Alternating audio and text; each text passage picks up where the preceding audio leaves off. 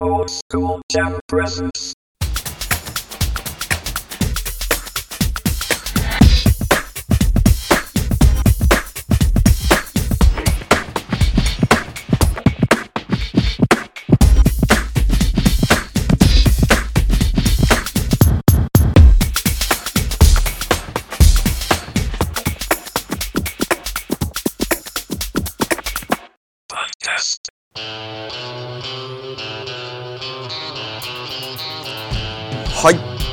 ールドスクールジャム代表の大志です。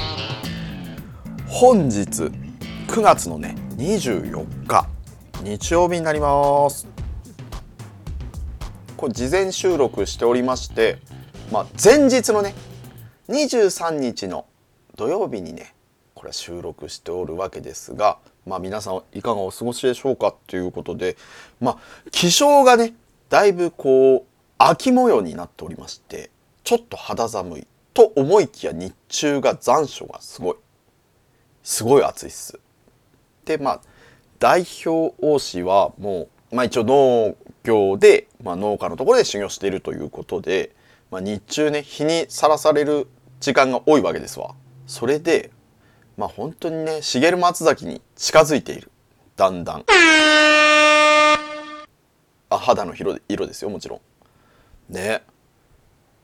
あもう一度言います？肌の色ですよ。はい。まあまあまあまあそんなことはさておきですよ。まあこう話しておりましても全然こうね具にもつかないと。ということでもう本当にねめちゃくちゃホットな話題について今日ねトピックトピックというかねただただ喋りたいそのことについて。そういうねトピックをこう設けたのでまあ聞いてくださいと。続いてはこちら。バスン!はい今回はですねなんと宇宙人のミイラについてです。はい。まあね UFO とか UAP って言われるものそういうね未確認ん未確認？航空現象？航空現象か？とかそういったことを調査しましょうっていうね議会が、まあ、7月にねアメリカに行われてまあアメリカの次はメキシコじゃない？っていうことで9月に行われたわけです。で9月も9月9月12日にねこう行われたそのまあ議会がありまして聴聞会っていうの？まあ違うなまあそうそうそうまあありました。まあこれねあの日本のみならず、まあ、世界中でねこうニュースになっておるわけです。まあそんな中このホットなね話題その議会で言われたこうねこんなのあるよっていうのがありましてそれについてねいろいろなこうメディアで取り上げられたところをねちょっと抜粋してね読んでみたいと思います。まあ、自称 UFO 研究家ジャーナリストでかつてエイリアンに関する記事の嘘を暴かれたことがあるハイメ・モーさんは9月12日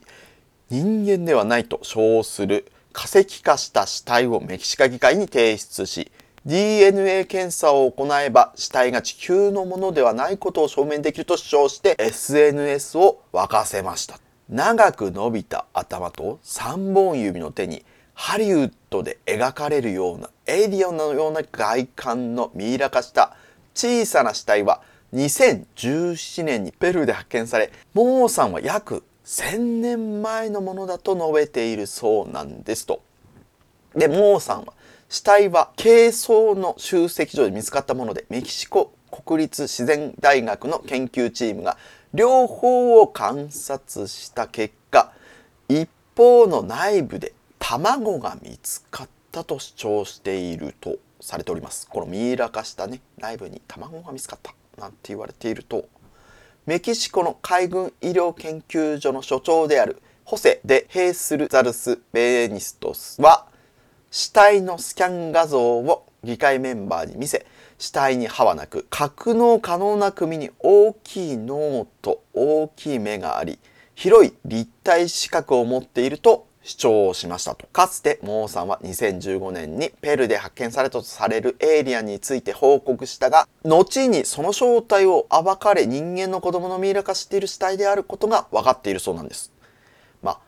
こちらの今言っていたこのねニュース記事になっているのはアメリカ経済誌のフォーブスから引用しました。続いてもう一つ。メキシコ議会で12日、人間ではないミイラ化された地球外生命、過去エイリアンとされる2体の遺体が公開されました。ガーディアン紙によると、同国初の未確認 UFO 物体 UFO ですね、関する公聴会が行われ、ジャーナリストから UFO 研究会に転身したハイメ・マウさん氏が説明のつかない異常現象をまとめ、ビデオとともにエイリアンの証拠として1000年以上も前のものだと主張する小さな棺に入った遺体を公開したという同志は議員らを前に地球上の進化の一部ではない非人間だと断言した。同志によると、遺体は2017年にペルーのクスコで回収したもので、メキシコ国立自治大学の研究者たちが放射性炭素年代測定によって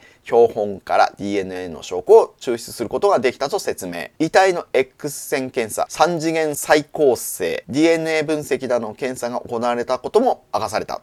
公開された遺体の X 線画像では、遺体の内部に卵があることも確認できたとニューヨークポストは伝えているそうで、メキシコ海軍の保健科学研究所所長、ホセテ・ヘスス・ザルサ・ベニテス氏は、遺体のスキャン画像を示しながら、歯はなく、伸縮自在の組と大きな脳の大きな目を持っていることなどを説明したとされています。米議会下院でも7月末に UFO に関する公聴会が行われ、政府が UFO と非人間のパイロットの遺体を極秘で保持していると米国の退役軍人が証言して話題になりました。今回の公聴会は米軍の UFO 公聴会で証言した米海軍の元パイロットライアン・グレーブス氏も出席したと伝えられていますと、こちらは Yahoo ニュースからの引用でお話ししました。ということで、ね、何かとね、このね、メキシコで行われた公聴会がね、こう、ホットなね、ワードになっておるわけです。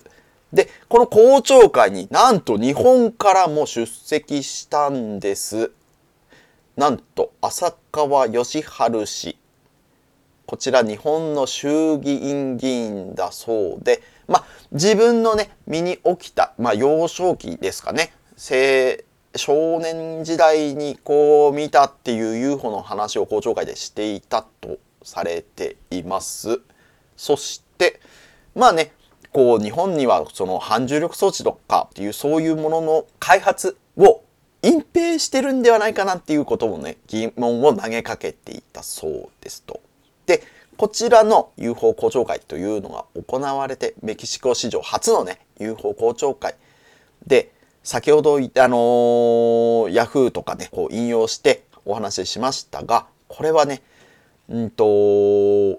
2体のエイリアンが実際その公聴会に棺の中に入れられてこう出てきたわけですわ。で、入っていたエイリアンとおぼしきミイラなんですが、まあ2017年ね、パルパのナスカの都市の間で発見された正体不明の遺体とされております。で、ね、その公聴会の時にお話しして、この3人の専門家の方に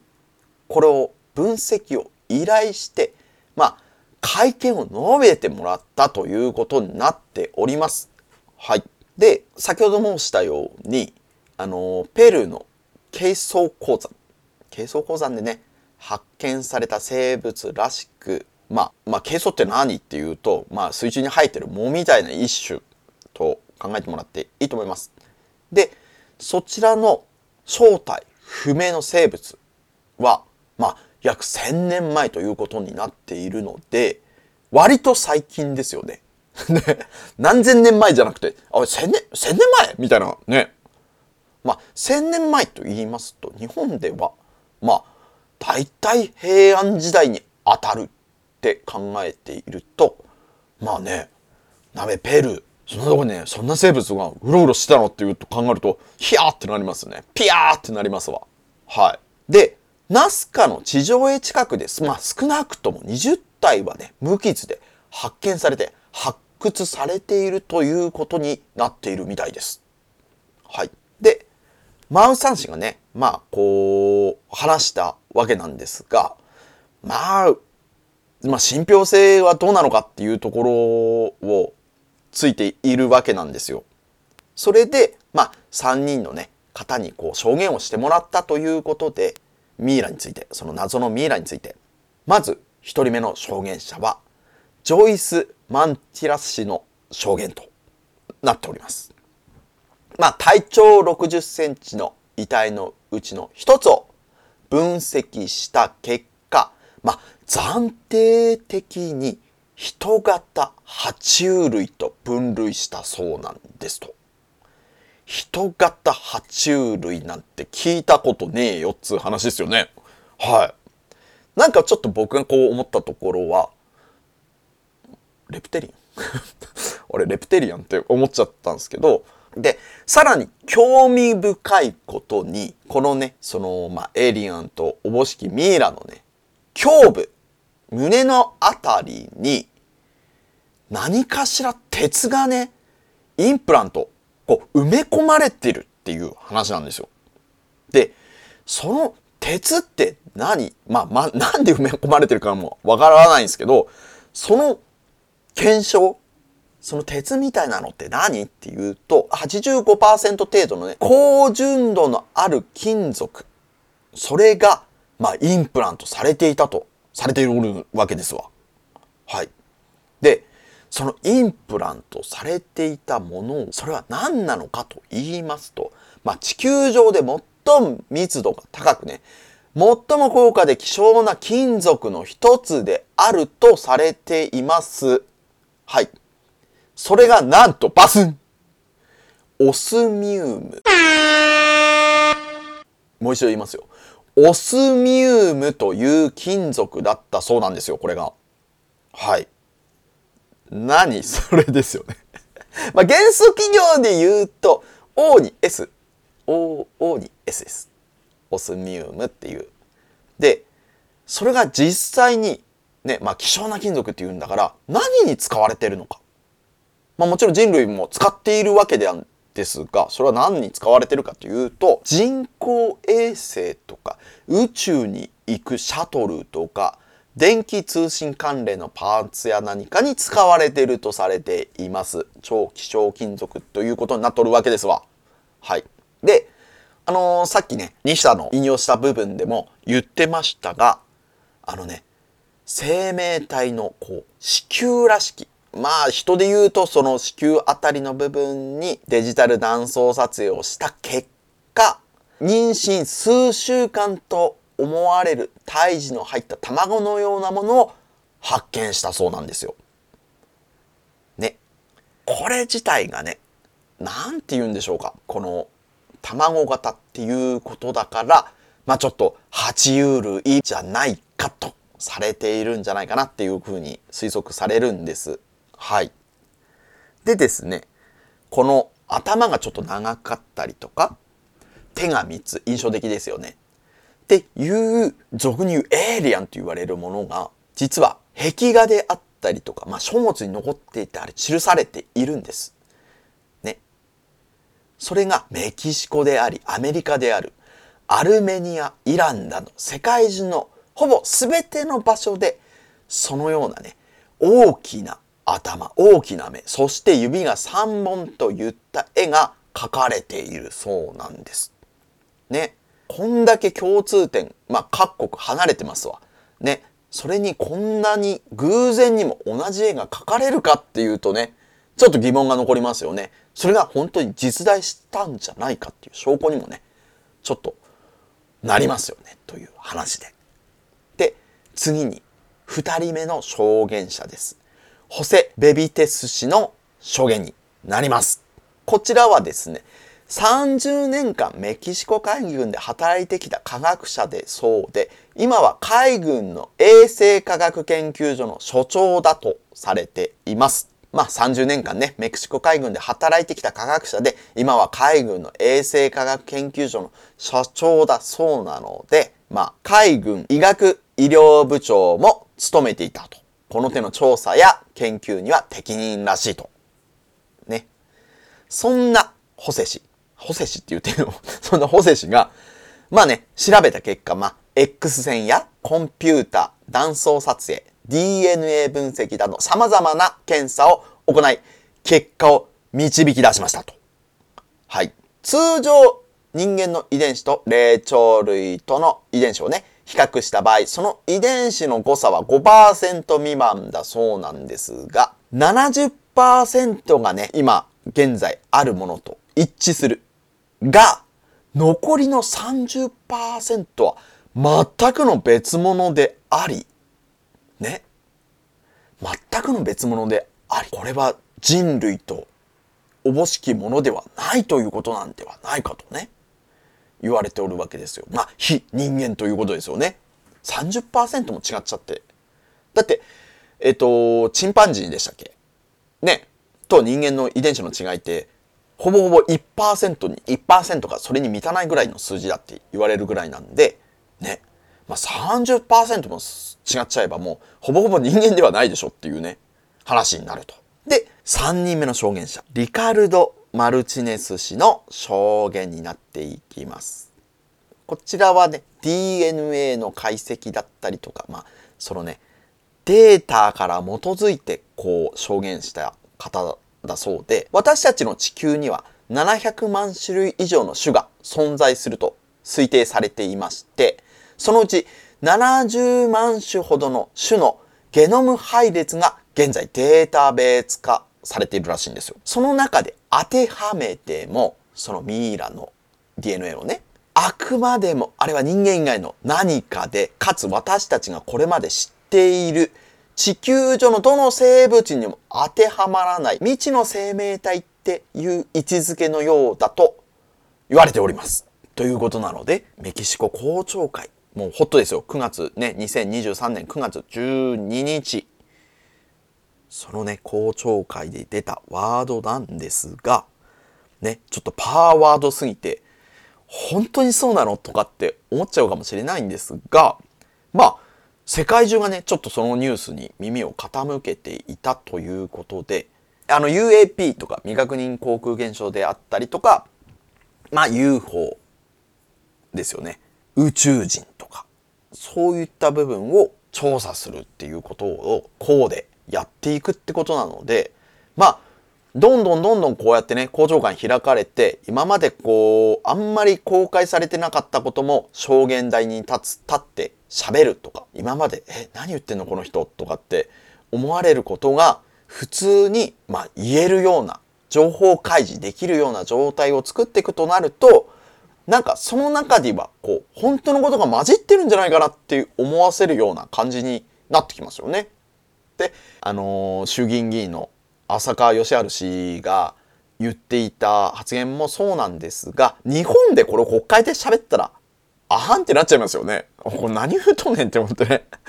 国の税金でお前何言うとんねんっていう話にもなっちゃいますけど、でもほら、ね、実際に自分が体験したことであったりとかっていうことは、紛れもなくそこ何かしらものを見たってことね。目の錯覚でもそうなんですけど、一応体験したっていうことなので、真実はどうかかわからないけど、実際に起きたことではあるわけじゃないですか。そういうことがこういうところね、こうの場で発言できるってことはとてもいいことだと思うんですよね。その真偽はともかくですよ。っていうことで議論していくことで、まあだんだんこうね、明るみに出てくる部分があるんじゃないかなと思います。でも全体的な流れでは、ここ近年、こうね、宇宙軍の設置とか、まあ、いろいろなことをタスクフォースでやったりとか、ね、日本でもね、協力隊なんていうね、宇宙、ありますよね。えー、何でしたっけ？ちょっと忘れちゃったけど、そういうのがありまして、日本でもそういった取り組みをしているっていうことで、かなりこう宇宙に向けての、まあ、情報開示っていうか、何ですかね、積極的に政府が乗り出して取り組んでいるっていうことが明らかになってます。だから、いよいよ UFO かなと思うんですけど、全く別の視点で考えると、この UFO とか、そういうことが段階を経てですよ。ね、テロ行為がありました。ね、遡っていくと。そしたら、まあ内戦とかありますけど、国対国のね、大きな戦争に